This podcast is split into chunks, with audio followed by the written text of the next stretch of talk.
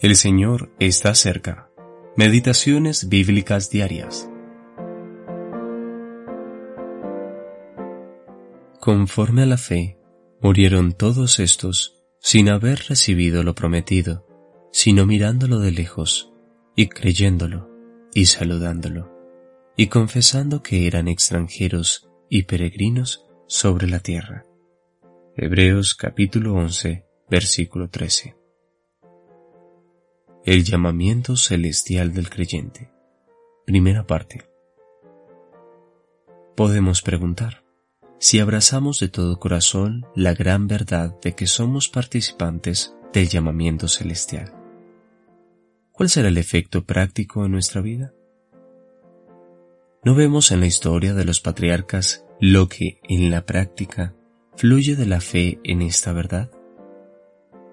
Esto lo vemos relatado vividamente en Hebreos capítulo 11, versículos 13 al 16. En Abraham vemos a alguien que fue llamado a salir hacia una tierra que recibiría posteriormente.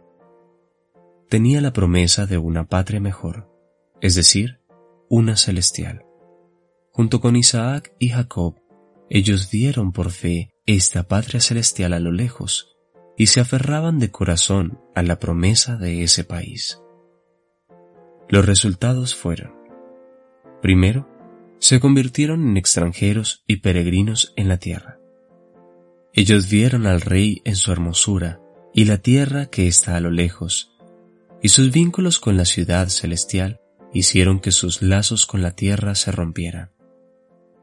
En segundo lugar, al ser extranjeros y peregrinos, ellos se convirtieron en verdaderos testigos para Dios en este mundo, tal como leemos.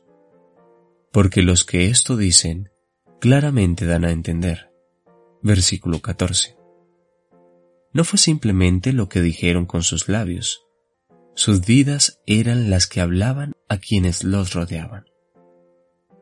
En tercer lugar, al ser testigos fieles, ellos huían de las trampas del enemigo que buscaba hacerlos volver al mundo, ofreciéndoles oportunidades para volver.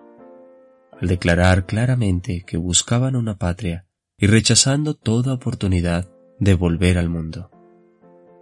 Qué ejemplo maravilloso tenemos en estos destacados personajes del Antiguo Testamento.